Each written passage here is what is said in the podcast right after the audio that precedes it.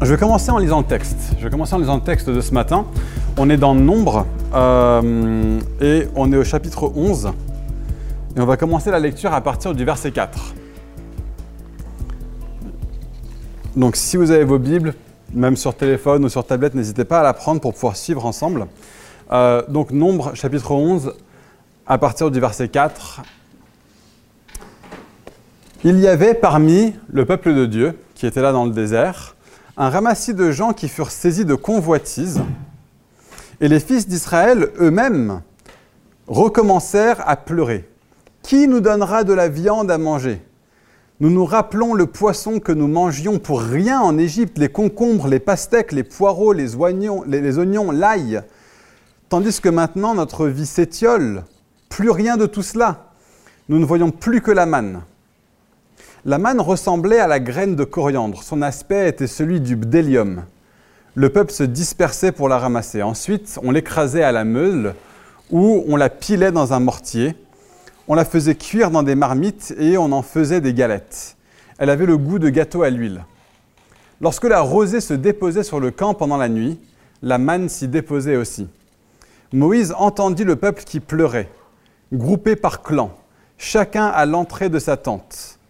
Et le Seigneur s'enflamma d'une vive colère, et Moïse prit mal la chose. Pourquoi, dit-il au Seigneur, veux-tu du mal à ton serviteur? Pourquoi suis-je en disgrâce devant toi, au point que tu m'imposes le fardeau de tout ce peuple? Est-ce moi qui ai conçu tout ce peuple? Moi qui l'ai mis au monde? Pour que tu me dises, porte-le sur ton cœur comme une nourrice porte un petit enfant, et cela jusqu'au pays que tu as promis à ses pères où trouverai-je de la viande pour en donner à tout ce peuple qui me poursuit de ses pleurs et me dit Donne-nous de la viande à manger Je ne puis plus à moi seul porter tout ce peuple. Il est trop lourd pour moi.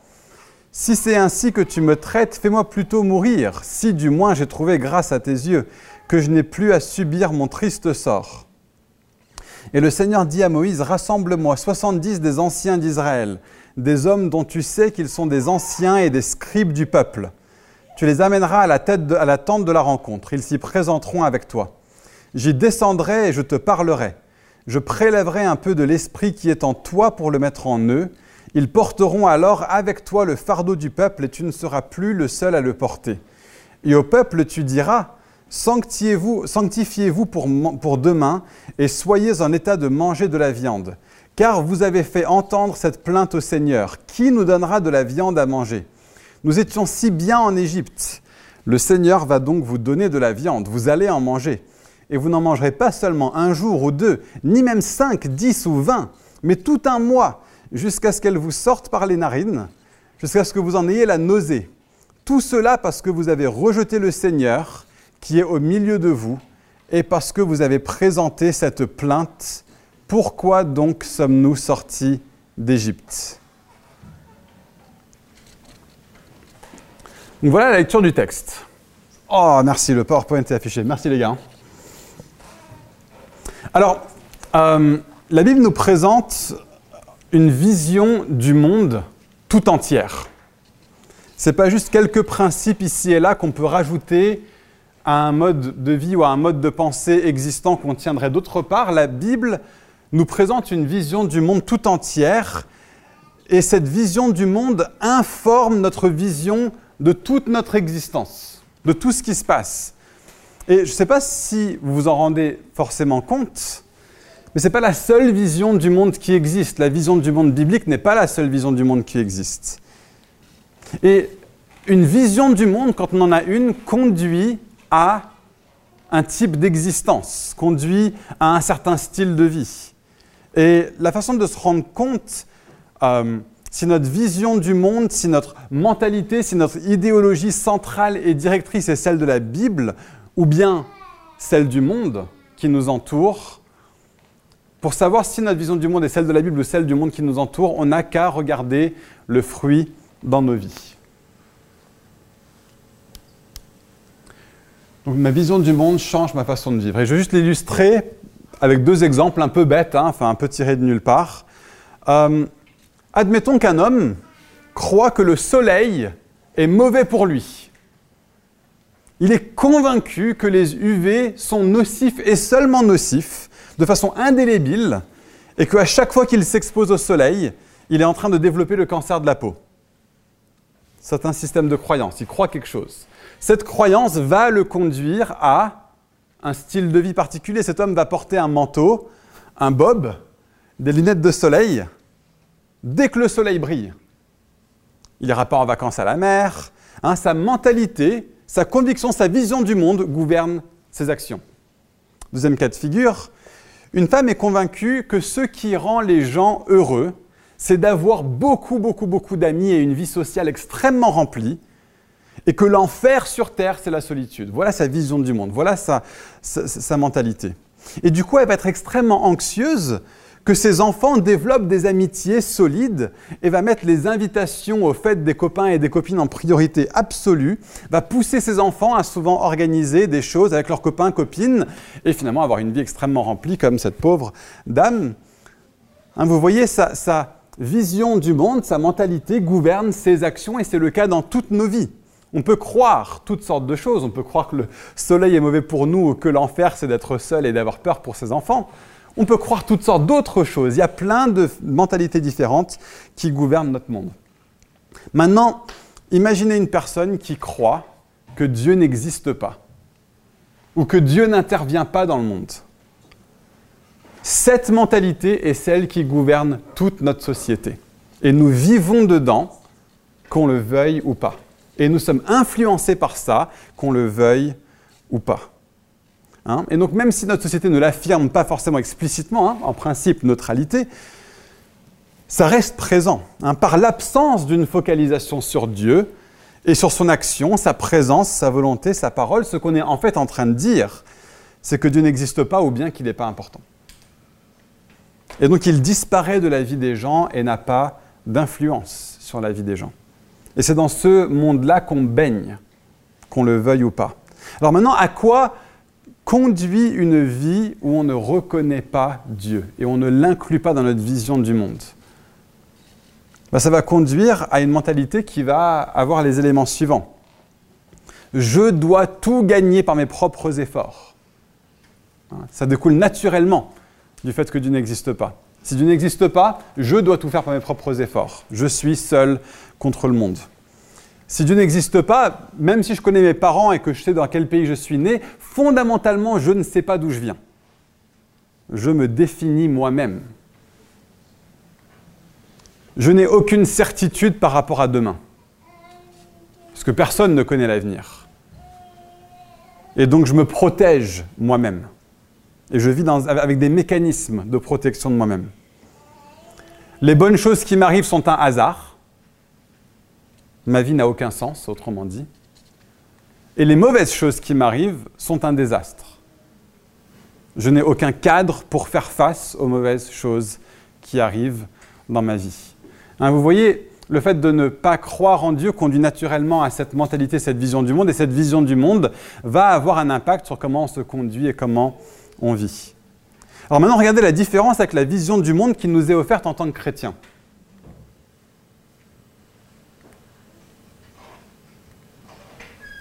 Dieu existe et par nature il pourvoit pour ses enfants.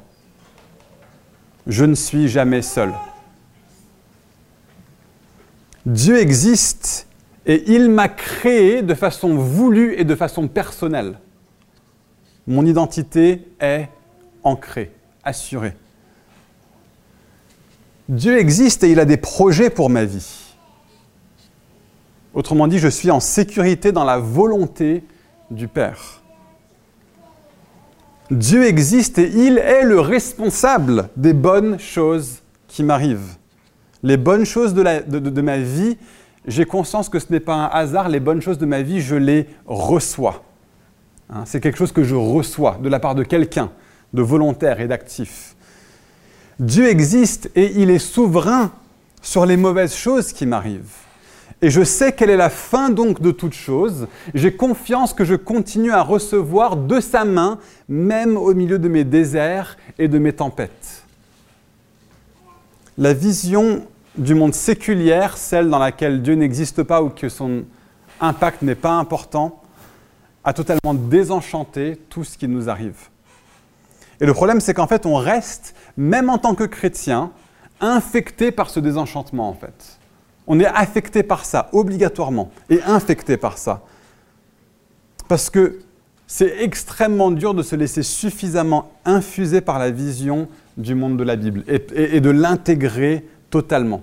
C'est le cas d'aucun d'entre nous, même les chrétiens les plus mûrs parmi nous, aucun d'entre nous n'est arrivé pleinement à un stade où on a totalement intégré la vision du monde chrétien. On est tous en chemin à différents niveaux, mais on est tous en chemin.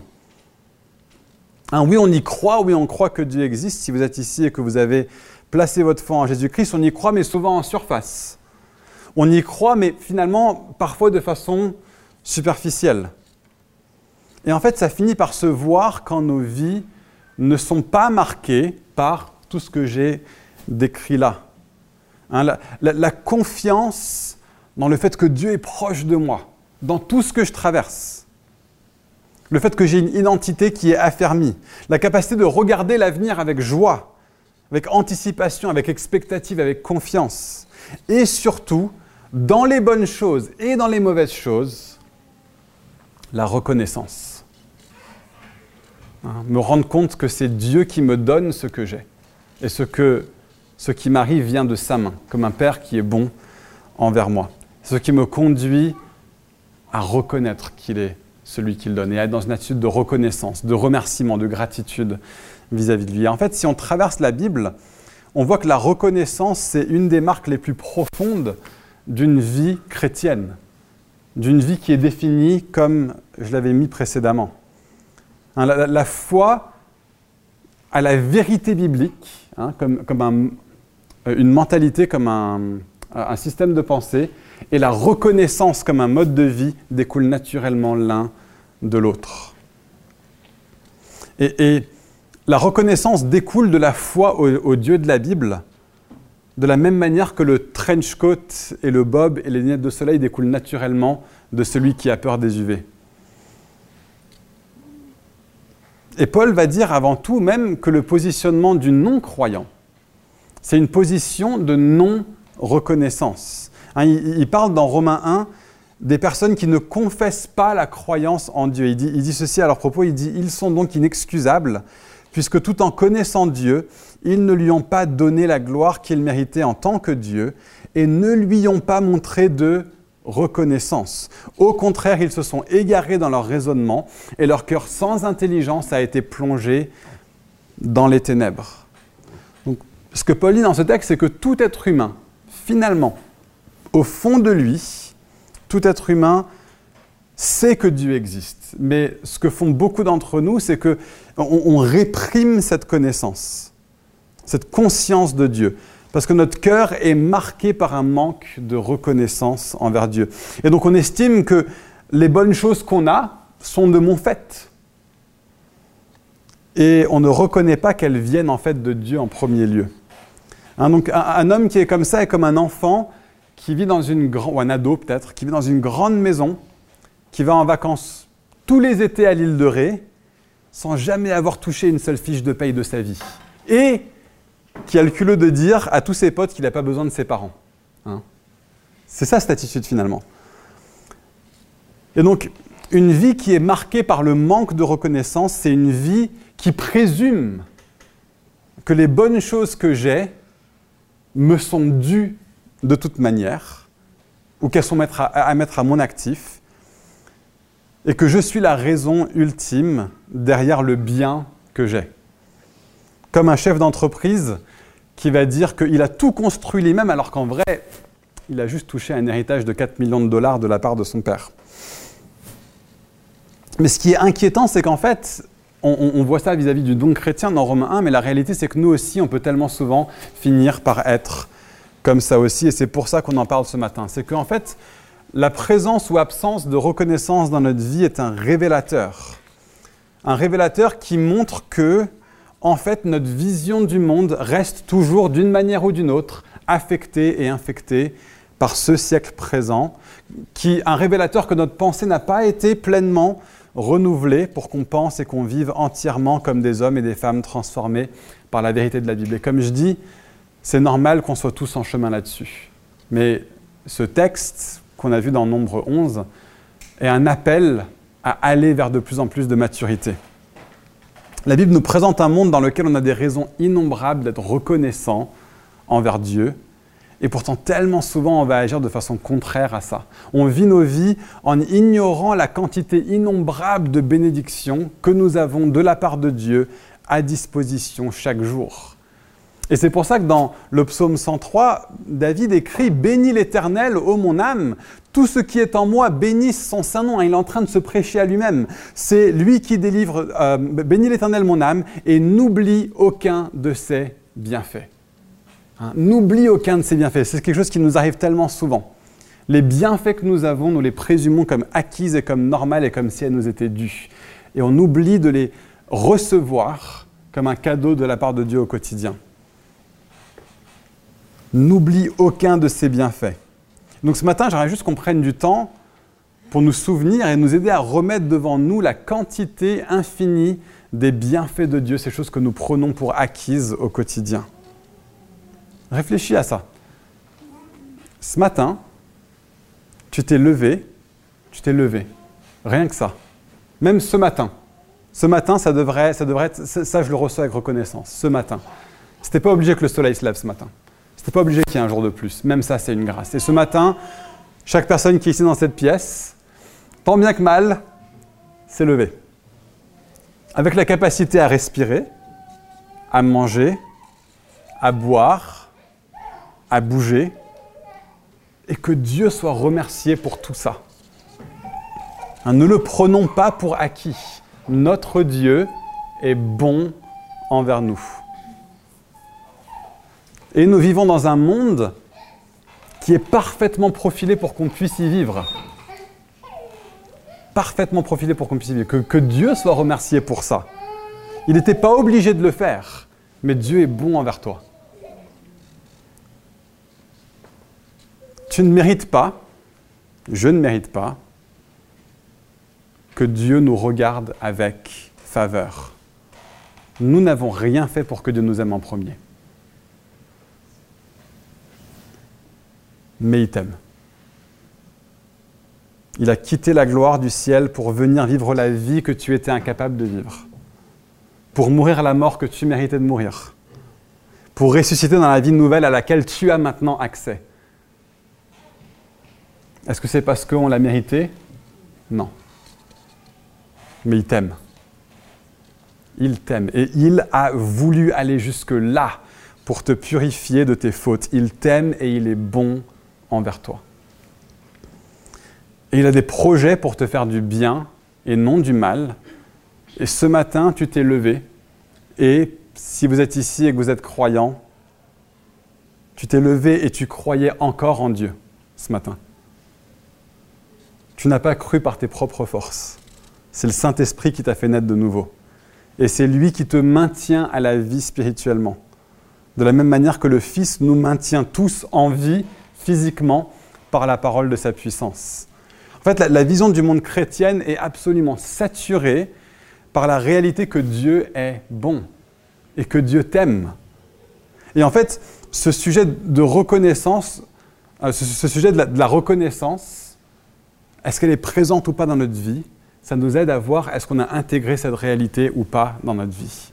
Ou est-ce que c'est quelque chose qu'on a besoin de revenir dessus et de l'intégrer à partir du moment où nous voyons que toutes les choses que nous avons viennent de Dieu et qu'au quotidien nous sommes douchés, noyés, baptisés de bénédictions de la part de Dieu chaque jour, ça conduira à de la reconnaissance dans notre vie. Donc ce sujet est un sujet qui est un révélateur pour nous. J'ai déjà lu le texte, j'ai décidé de le lire au début plutôt qu'en milieu de prêche, donc on va passer dessus. Voilà, ça. Alors bon, Dieu d'amour, Dieu d'amour, en même temps, dans ce texte, il n'est pas un petit peu en colère, le Seigneur? Pas un peu sévère, là, le, Dieu d'amour duquel tu me parles? Alors, pour rappel, ce que Dieu est en train de faire dans, l'Exode, donc le, livre de l'Exode, c'est le, deuxième livre de la Bible, mais l'Exode, c'est euh, toute l'histoire de la Bible par laquelle Dieu fait sortir le, peuple d'Égypte pour l'amener dans la terre promise. Et, dans, l'Exode, dans ce, récit, cette grande histoire, qui continue jusque dans le livre de Nombre et de Deutéronome. Ce que Dieu essaye de faire, c'est de faire en sorte que l'Égypte sorte des Israélites. Hein, il commence en faisant sortir les Israélites d'Égypte, mais ça c'est juste une part du travail. Maintenant, il faut qu'il fasse sortir l'Égypte des Israélites. C'est un peuple qui avait vécu pendant des années et des générations et des générations en esclavage. Et ça a affecté et infecté leur mentalité et leur façon d'être. Il veut qu'ils arrêtent de penser comme des esclaves en Égypte et qu'ils se mettent à vivre comme des hommes et des femmes libres qui vivent avec joie et avec foi dans la plénitude de Dieu. Et Dieu a une passion de voir ça être mis en place et mis en œuvre dans la vie du peuple de Dieu. Et donc pour nous aussi aujourd'hui. Et cette bénédiction de la viande, il va finir par l'envoyer, mais il l'enverra à la fois comme une bénédiction et comme une correction. Mais même la correction est une manifestation de l'amour de Dieu pour nous. On a parfois une vision enfantine des choses et on n'arrive pas toujours à comprendre la bénédiction que c'est d'avoir un Père qui nous corrige. Regardez Hébreu 12, versets 7 à 9. Mon fils, ne méprise pas la correction du Seigneur, ne perds pas courage quand il te reprend. En effet, le Seigneur corrige ceux qu'il aime et il punit ceux qu'il reconnaît comme ses fils. Supporter la correction, c'est comme des fils que Dieu vous traite.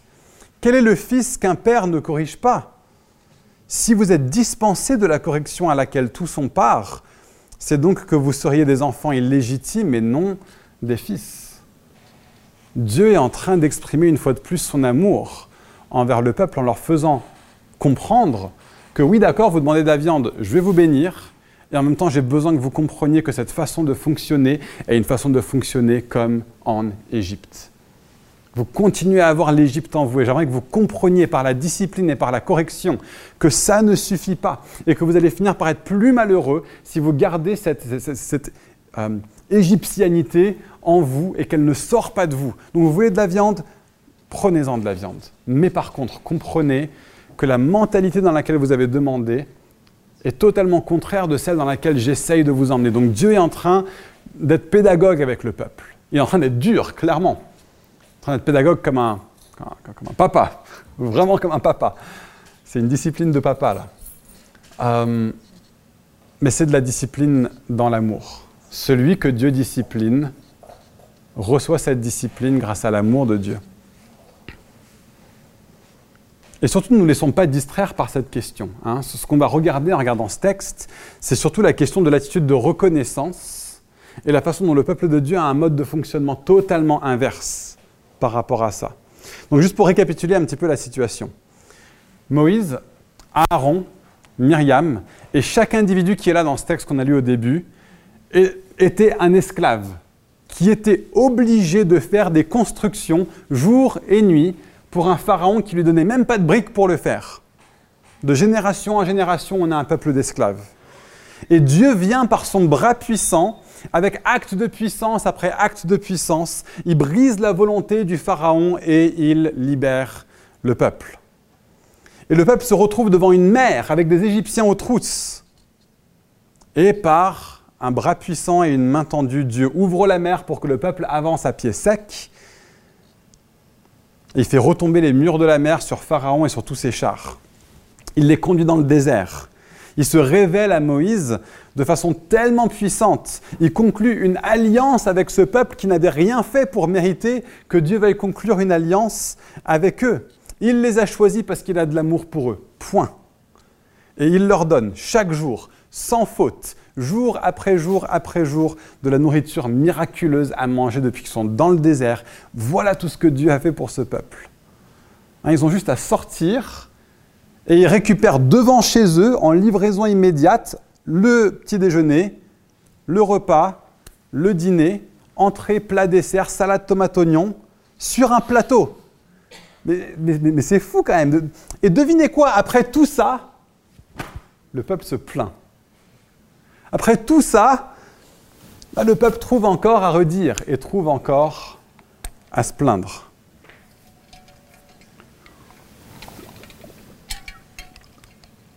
Et la réalité, c'est que nous aussi, on peut être comme ça parfois. Et donc, c'est pour ça qu'on parle de ce sujet aujourd'hui. C'est quoi les fondations de la reconnaissance? Qu'est-ce qui produit en nous de la reconnaissance? Quelle est euh, la, vision du monde? Qui va nous conduire à avoir une vie de reconnaissance et, comment est-ce qu'on fait en pratique? Ben, Une première chose, la reconnaissance commence en se focalisant sur ce que Dieu fait et pas sur ce qu'il ne fait pas encore. La raison pour laquelle j'ai listé toutes les choses que Dieu avait fait pour le peuple, c'est que le manque de reconnaissance, le manque de gratitude, c'est le peuple qui est en train de dire Mais regarde, tu n'es pas en train de faire ça. Le peuple est en train de se focaliser sur ce que Dieu ne fait pas encore. Je veux dire, de la viande, ils en auront quand ils seront en terre promise. C'est pas que Dieu est en train de leur dire la viande c'est interdit. Il est juste en train de leur dire pour le moment, voici ce que je suis en train de faire. Et un peuple qui est dans la reconnaissance, c'est un peuple qui est capable de se réjouir de ce que Dieu est en train de faire, sans avoir à se plaindre de ce que Dieu n'est pas encore en train de faire. Et nous-mêmes, on peut beaucoup, beaucoup, beaucoup faire ça. La liste des choses que j'ai listées au début n'est que la frange, le bord inférieur du vêtement des bénédictions de Dieu.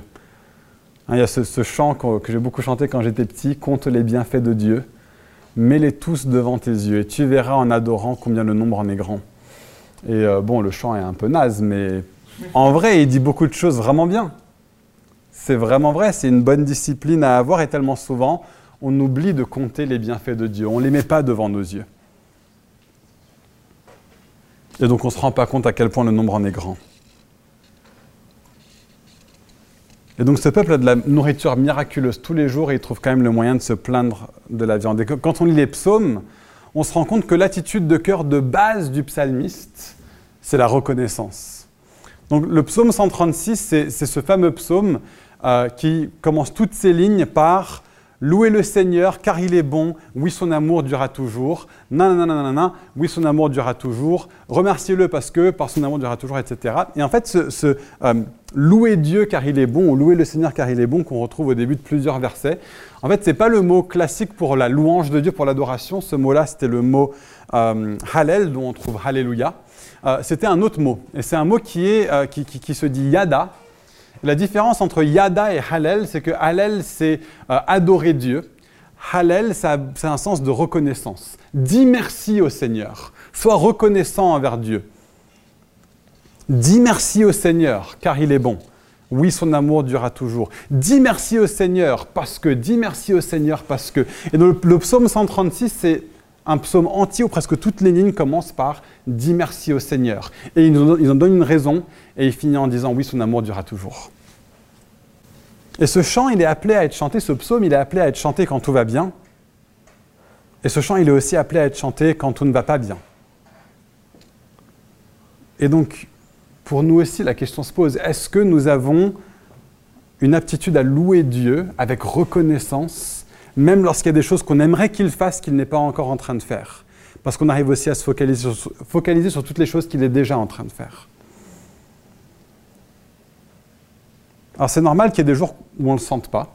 Hein. C'est normal qu'il y ait des jours où on ne se sente pas reconnaissant. Ça fait partie du, fait d'être humain. Mais la solution de la Bible, c'est pas de nous dire euh, Ouais, ça va. En vrai, c'est vrai que tu as plein de raisons de ne pas être reconnaissant aujourd'hui. Hein. C'est OK. Non, sans condamnation, la Bible nous relève dans ces situations-là et elle nous met au défi. Regardez comment on commence un culte systématiquement selon le psaume 100, verset 4. Entrez dans ces parvis selon comment vous vous sentez. Non. Entrez dans ces parvis avec reconnaissance. Entrez dans ces parvis avec reconnaissance. mais, mais, je ne le sens pas. Je sais. Mais prends le temps de développer de la reconnaissance et entre dans ses parvis sur la base des choses qu'il a déjà faites pour toi. Et donc si on prend cette posture de reconnaissance, c'est quelque chose qui va devenir ensuite une habitude. C'est quelque chose qui doit être une, euh, une discipline au début. Quand je dis discipline, je veux dire quelque chose qu'on doit faire intentionnellement, parce que ça ne vient pas naturellement. Mais prenons le temps de le faire, faisons-en comme une habitude. Et alors que nous prenons l'habitude de le faire, ça va devenir une deuxième nature. Ça va devenir une posture de cœur qui devient naturelle. Donc se focaliser sur ce que Dieu fait et pas sur ce qu'il ne fait pas encore. Une deuxième chose, c'est reconnaître que ce que j'ai, je ne le mérite pas. Ce que j'ai, je ne le mérite pas. Et ce que j'ai pas et que j'aimerais vraiment avoir et que Dieu ne me, ne me donne pas encore, je ne le mérite pas non plus. On peut parfois se dire, oui, mais attends, dans telle et telle et telle situation, j'ai fait le travail, j'ai mis les heures, j'ai fait le nécessaire, et toujours rien. Et humainement, effectivement, on pourrait se dire, ah bah oui, c'est vrai, tu as mis le bon nombre d'heures, et donc tu aurais des raisons de te plaindre. Mais en fait, dans une vision du monde qui comprend que Dieu existe et que tout vient de lui, on comprend que même les choses que tu as faites, le travail que tu as mis, les heures que tu as faites, le nécessaire que tu as accompli, c'est Dieu qui t'a donné la force et la motivation et la résolution de le faire en premier lieu. Même ça, ça vient de Dieu. Et ça pique peut-être de l'entendre, mais c'est la vérité et on a besoin, peut-être certaines personnes ont besoin d'entendre ça ce matin. Vous avez cette impression, mais moi j'ai fait le nécessaire, j'ai fait ma part, Dieu n'a pas fait sa part. Bah, si tu as fait sa part, ça même, c'est quelque chose qui vient de Dieu. Et dans l'économie de Dieu, je suis convaincu que ce n'est pas perdu. Et Dieu va s'en servir de la part que tu as faite. Une attitude de reconnaissance, c'est reconnaître aussi que même la part que j'ai faite, c'est grâce à Dieu et dans sa puissance que je l'ai faite. Ou grâce à sa motivation, ou son inspiration. Mhm. Oui, ça marche. Euh, J'essaie de le dire autrement. Donc, parfois, la bonne chose qu'on demande à Dieu ne nous arrive pas et on va dire, mais Seigneur, moi j'ai fait ma part. Donc j'allais donner un exemple plus tard, donner l'exemple tout de suite. Euh, ma fille Émilie fait un concours pour entrer dans un certain collège. Et ça fait un an qu'on prépare ça. On a fait toutes les démarches, on s'est renseigné, on a, même on a, même fait des cours de préparation pour elle pour qu'elle puisse s'entraîner à faire un oral en anglais. C'est une classe bilingue, donc euh, d'où l'importance de l'anglais. Euh, euh, on a bien travaillé avec son instituteur pour que l'instituteur puisse comprendre les défis d'Émilie et qu'il puisse la mettre en meilleures conditions possibles pour que son contrôle continu au premier semestre se passe bien. on lui a fait beaucoup lire de livres en anglais pour qu'elle soit vraiment à l'aise dans l'exercice écrit et l'exercice oral. On a fait toute notre part, on a fait le nécessaire. Admettons que euh, le 15 juin, on apprenne qu'elle n'est pas prise. On pourrait dire, mais Seigneur, j'ai fait ma part. Toi, pourquoi tu n'as pas fait la, tienne Et ce que j'expliquais, c'est que d'une part, dans l'économie de Dieu, même les choses qu'on a faites ne sont pas perdues. Émilie peut, peut, en retrouver du plus d'une manière ou d'une autre. Mais euh, même le fait qu'on ait eu la capacité à faire ce travail de préparation avec Émilie, même ça, ça venait de Dieu en, premier lieu. C'est lui qui nous a donné la force de faire ça, c'est lui qui nous a donné les moyens de le faire, c'est lui qui nous a permis euh, d'avoir cette relation avec son prof. Et donc même dans le travail de préparation que nous on a fait quand on fait notre part, même dans le fait de faire ma part, la capacité de faire ma part, ça vient de Dieu. Même ça, ça, ça, vient de lui. Il nous donne le vouloir et le faire selon son bon plaisir. Ça va? Ça, a du sens? Oui, je Ok, cool. Euh, tac. Donc voilà, reconnaître que même ce que j'ai, je ne le mérite pas. Et donc, je ne sais pas dans quelle situation toi tu peux te retrouver. Je viens de donner l'exemple d'Émilie, j'en donnais un autre dans, un instant. Mais dans quelle situation peut-être que tu es là et tu te retrouves à te plaindre Peut-être qu'il y a des gens ici, vous vous êtes rendu compte la semaine dernière ou dans le mois dernier, ah ouais, quand même, je me plains beaucoup, ou euh, peut-être c'est dans, l'année dernière, et, je parle de reconnaissance et vous dites, ah ouais, pour moi, la reconnaissance, c'est un vrai défi. le défi que nous lance ce texte ce matin, c'est et si on voyait tout ce que Dieu fait? Et qu'on voyait à quel point ce que nous on apporte à la table, finalement, c'est minuscule, on serait tellement bouleversé par la reconnaissance. On serait conduit à la reconnaissance alors qu'on voit tout ce que Dieu fait et les choses qu'il met en œuvre, même de façon invisible. Donc les fondations de la reconnaissance, ça commence par le fait de se focaliser sur ce que Dieu fait et pas sur ce qu'il ne fait pas encore, et de reconnaître que ce que j'ai, même ce que j'ai, je ne le mérite pas, même les choses pour lesquelles j'ai beaucoup travaillé. Alors quand on parle de reconnaissance, il faut qu'on fasse euh, face à la réalité qu'on fait souvent face à, des choses qu'on espérait et finalement ça ne se produit pas. Donc on appelle, enfin, j'appelle ça les espoirs différés, ça, vient de Proverbe 13, verset 12, qui dit un espoir différé rend le cœur malade. Et c'est tellement vrai. Quand tu espères quelque chose, tu espères que quelque chose va arriver, tu espères que quelque chose va être présent dans ta vie et que ça vient pas, et ça vient pas, et ça vient pas. C'est pas si dur de gérer au début, mais plus ça dure, et plus ça affecte notre cœur. Donc là, par exemple, euh, en tant qu'Église, on parle depuis un petit moment de vouloir aller vers l'achat d'un bâtiment. Et on sent que la raison pour laquelle Dieu nous met en route là-dessus, c'est qu'il veut nous enseigner à travers ce processus. Mais en vrai, on aimerait bien avoir un bâtiment. Et je sens qu'une des choses justement qui veut nous enseigner à travers ce temps d'attente, c'est de rester dans une attitude de reconnaissance. Et en fait, rester dans l'attitude de reconnaissance est l'antidote à notre cœur malade, hein, au cœur malade qui vient depuis l'espoir différé.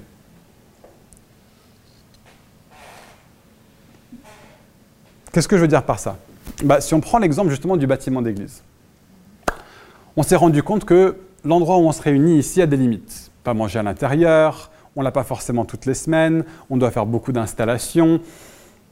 Il y a beaucoup de trucs qui marchent pas top.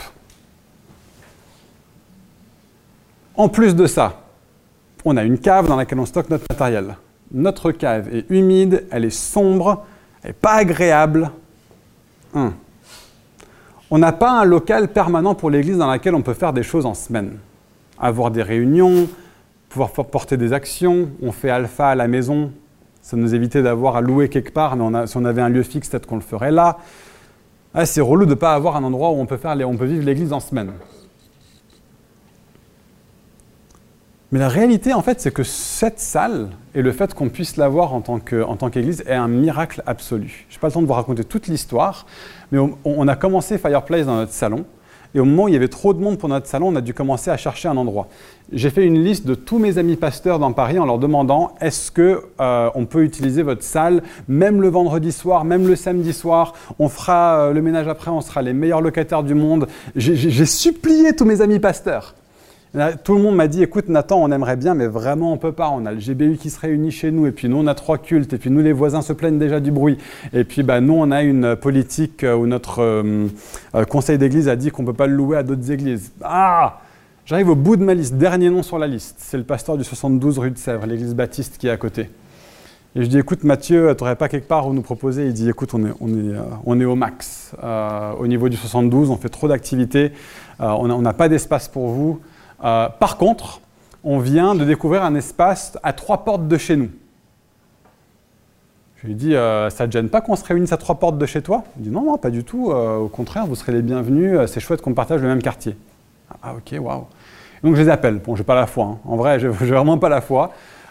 Tous les endroits que j'avais appelés qui n'étaient pas des églises étaient soit trop chers, soit n'étaient pas dispo tous les dimanches, soit ne voulaient pas louer à quelqu'un tous les dimanches parce qu'ils ne voulaient pas s'enfermer dans, un, euh, dans, un engagement, euh, soit euh, ne voulaient pas louer à des évangéliques, ou bien une jolie combinaison des trois. Je les appelle ici et je dis voilà, toute carte sur table, on est une église évangélique, je suis ami de l'église baptiste qui, qui se réunit chez vous, on cherche une salle, qu'est-ce que vous avez comme salle à disposition? Ah bah on a un amphithéâtre de 170 places. Ah bon, tiens. Et euh, vous seriez prêt à le louer à une église évangélique? Oui, oui, pas de souci. Et euh, toutes les semaines? Oui, oui, bien sûr. Je veux dire, euh, vraiment toutes les semaines? Je veux dire, on peut réserver tous les dimanches à l'avance pendant six mois? Oui, oui, bien sûr, pas de souci. Tant qu'il est dispo, vous l'avez. ça coûte combien? 400 euros la demi-journée. Alors peut-être ça vous semble beaucoup. Pour quelqu'un qui venait de faire deux mois de recherche et je connaissais les prix des loyers des salles comme celle-ci dans Paris, c'est absolument peanuts. Ce lieu est une bénédiction de la part de Dieu, ce lieu est même un miracle. Il a plein d'inconvénients. Je pourrais me focaliser sur tout ce que ce lieu n'est pas. Mais dans cette période d'attente, choisissons la reconnaissance. La cave. Qui n'est jamais descendu à la cave? Allez, levez la main, levez la main. Je, veux voir qui est-ce qu'on va impliquer dans, euh, l'équipe de mise en place l'année prochaine. Euh, non, alors la cave, pour ceux qui ne la connaissent pas, c'est vraiment pas agréable. C'est vraiment, vraiment pas agréable. Et puis, il faut quand même voyager. C'est ah, relou. La réalité, c'est que quand on a pris le lieu ici, ben, d'un seul coup, il allait commencer à y avoir du matériel. On ne pouvait pas juste avoir une guitare, un petit écran d'ordinateur comme ça, comme on avait chez nous. Les choses allaient prendre une échelle différente. Il fallait qu'on fasse les choses à une échelle différente. Et donc, euh, je vais sur un site web et je trouve une cave qui est à 400 mètres d'ici. Je déjà, c'est pas mal. Je les appelle, voilà, on est une église évangélique, on va commencer à se réunir au 78 rue de Sèvres, on a besoin de stocker du matériel, est-ce qu'on peut louer votre cave? Ah non, je ne loue pas à des, organisations religieuses. Clac. Ah, bon, ok. Euh, dans l'après-midi, le site web sur lequel j'avais trouvé cette première cave m'appelle. Il dit voilà, je vous ai fait une recherche, vous avez besoin de quoi, etc. etc. Et je dis bah voilà, on cherche une cave qui est aussi proche que possible, enfin qui est sur la rue de Sèvres, ou dans les quelques centaines de mètres alentours. Il me dit bah, j'en ai un en 76 rue de Sèvres. Est-ce que ça peut vous intéresser? C'est, en vrai, oui, c'est relou, hein les 200-300 mètres qu'on a à faire pour sortir d'ici, aller à la cave, descendre, etc.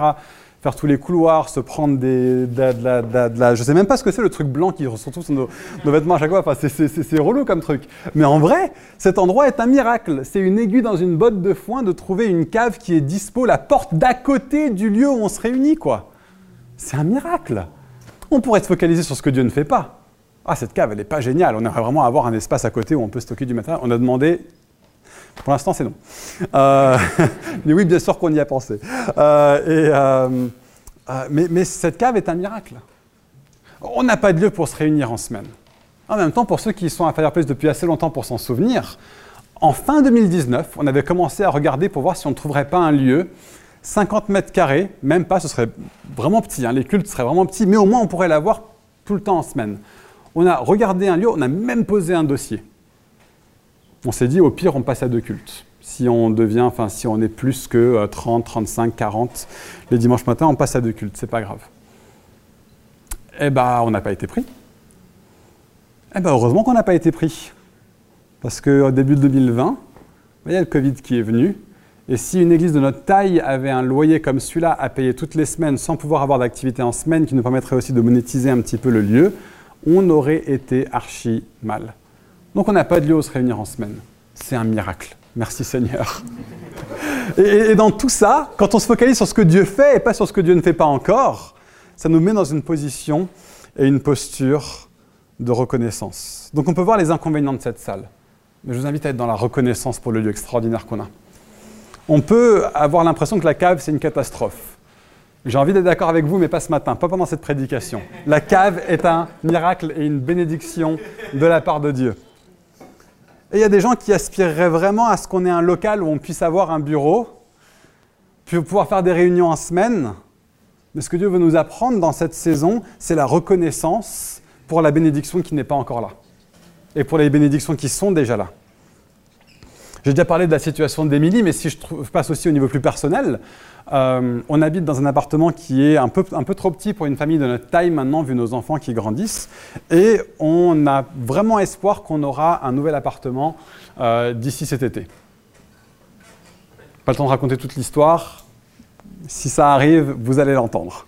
Parce qu'il y, y, a vraiment un truc de Dieu là-dedans. Mais ça se trouve, on ne l'aura pas. Et donc, si on ne l'aura pas, ben, en préparant ce message, je me suis dit avec Rebecca ce matin, il faut qu'on parle à nos enfants et qu'on les prépare pour si ça ne se passe pas. Est-ce qu'on va être non seulement reconnaissant de l'appartement qu'on a, oui, qui est trop petit, mais c'est un bel appartement dans un super quartier dans Paris, quoi. Et on a demandé aux enfants quelle est une autre raison d'être reconnaissant, et Caleb a dit parce que Dieu a un plan. Hmm?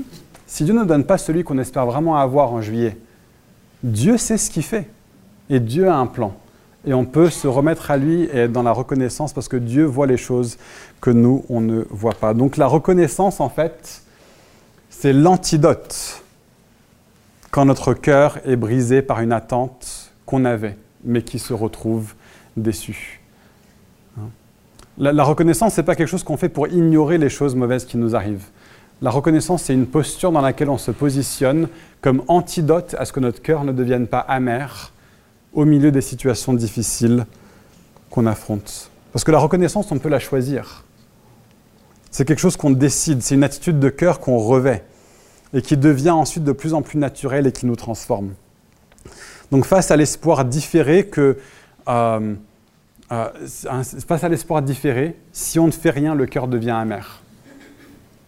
Mais si on affronte cet espoir différé avec toutes les raisons qu'on a d'être reconnaissant, alors on gagne le combat.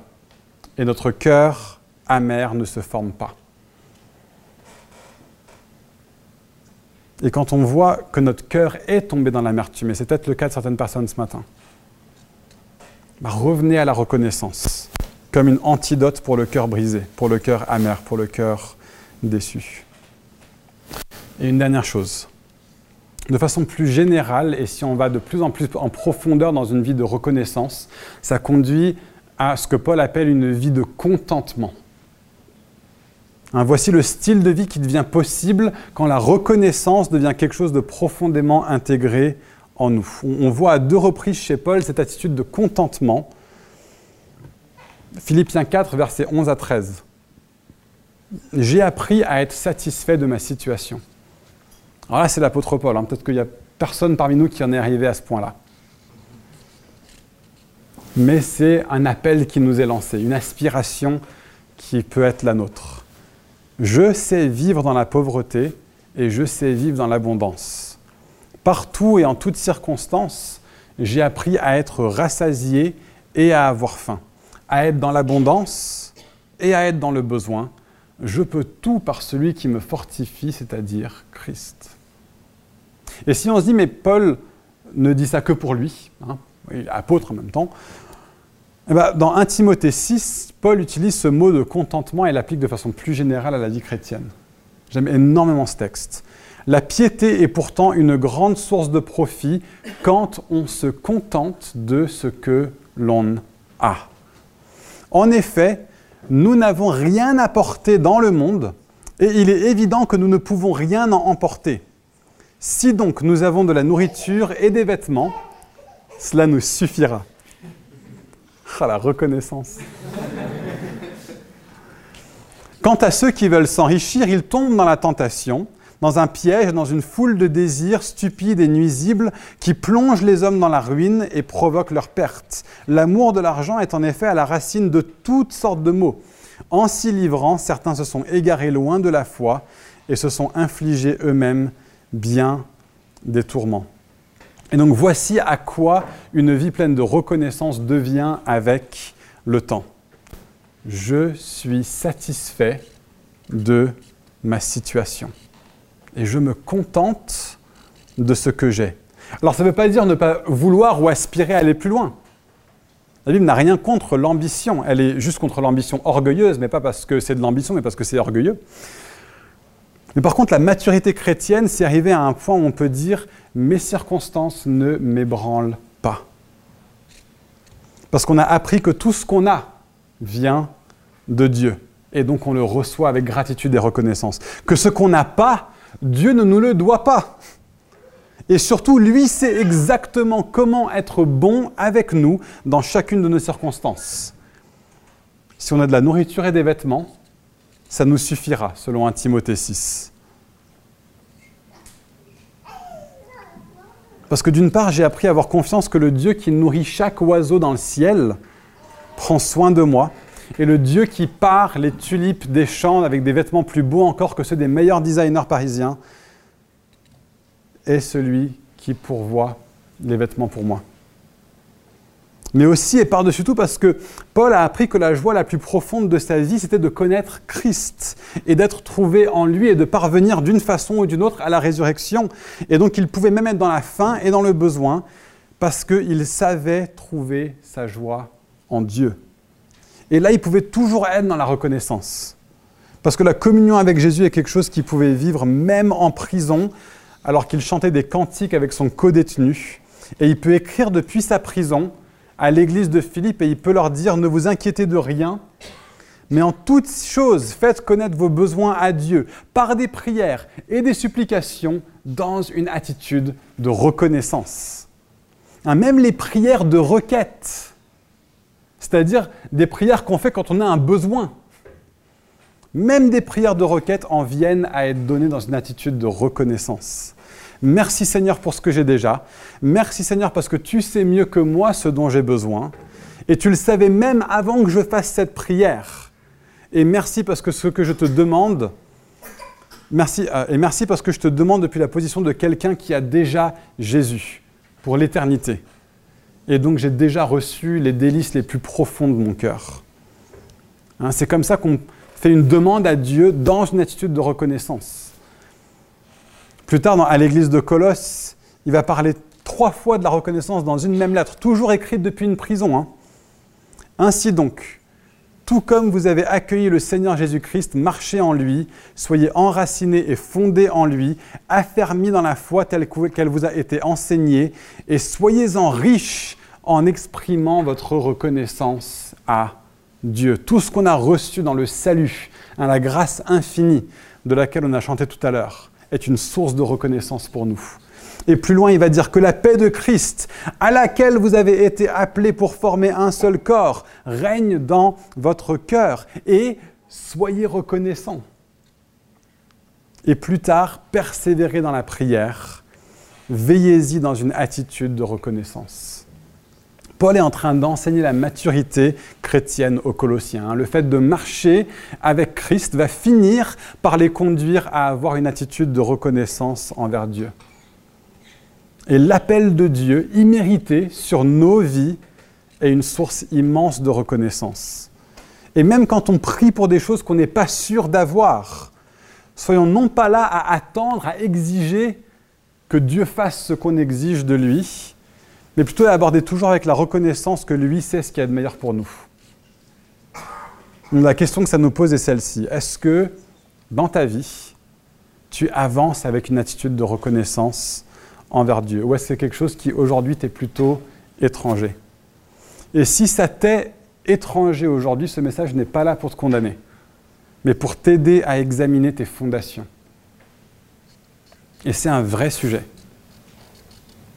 Peut-être que c'est quelque chose que Dieu est en train de t'appeler à travailler. Euh, il y a une idée pratique sur ce sujet de la reconnaissance que Kevin m'a partagé l'autre jour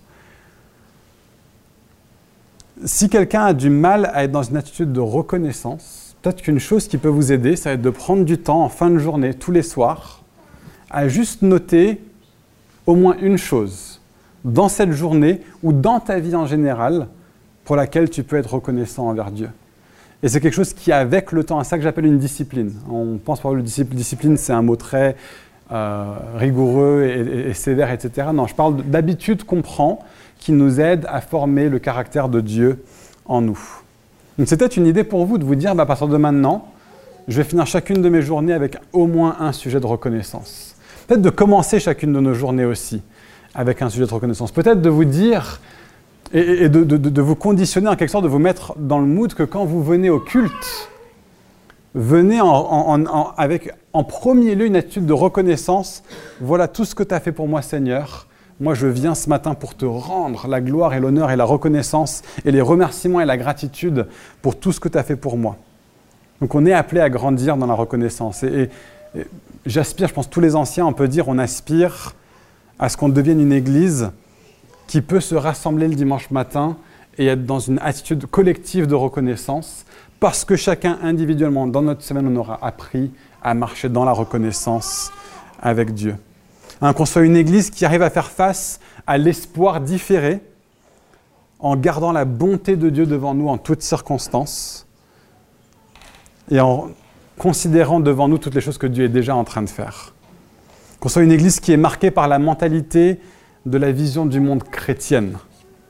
Parce qu'il y a des choses qui vont en découler de plus en plus naturellement pour nous dans nos vies, qui vont découler du fait que Dieu existe et qu'il est actif dans nos vies et qu'il est bon. Et la reconnaissance joyeuse est l'une des choses, l'une des évidences les plus grandes, l'une des preuves les plus grandes que cette vision du monde commence à s'ancrer de plus en plus en plus en nous, même au milieu d'un monde qui nous sature d'une mentalité qui est différente. Et donc je vous invite, pour répondre à ce message, bah, à ce qu'on prenne un dernier chant et à vraiment le chanter avec reconnaissance pour tout ce que Dieu fait pour nous. Amen.